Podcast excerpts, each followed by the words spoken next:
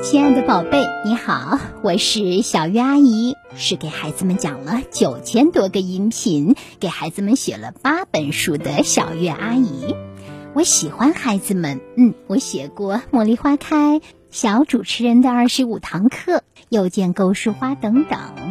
也许你还没有听说过构树这种植物吧？构就是结构的构。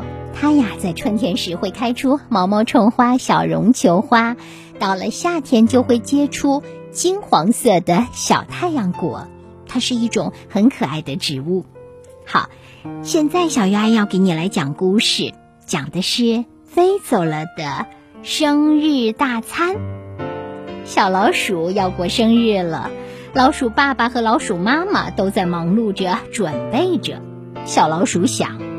还有哪一个朋友没有通知到呢？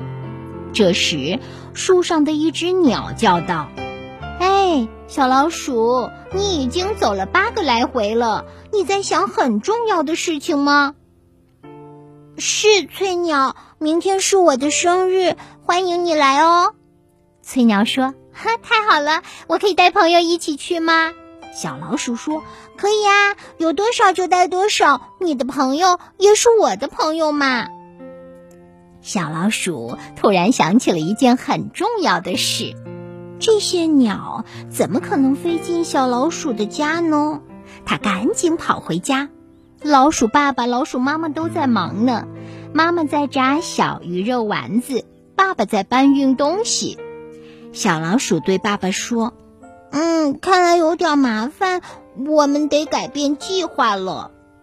老鼠爸爸很想笑，因为这些呀都是他遇到麻烦时的口头禅。老鼠爸爸说：“一切都准备好了，就等明天了。”小老鼠说：“嗯，我邀请我的好朋友翠鸟来参加生日宴会，可是他们进不了我们的家，所以我们要换一个宽敞的地方。”小老鼠见爸爸没有反应，于是继续的讲：“好，就这么定了，地点定在门前的空地上。”第二天，所有的生日大餐都摆在了桌子上，那 当然是门前的空地上。老鼠爸爸、老鼠妈妈到村口接客人去了，小老鼠守着美味佳肴。这时，天空中传来一声鸟叫。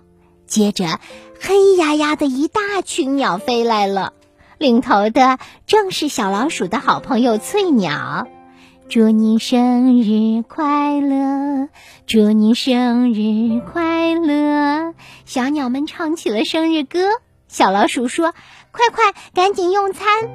所有的鸟儿都落下来了，它们分别送给小老鼠一根漂亮的羽毛。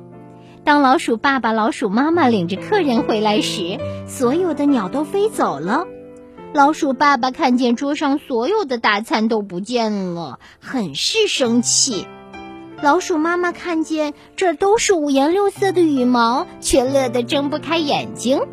老鼠妈妈说：“啊，这是真正高贵的翠鸟的羽毛，所有的妈妈都喜欢。”客人们说：“好啊，羽毛大餐，来，我们尝尝。”每只老鼠都抓了一根羽毛，他们都觉得羽毛的味道好极了。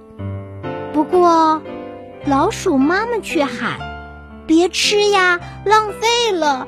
这是世界上最好最好的装饰品。”哈哈。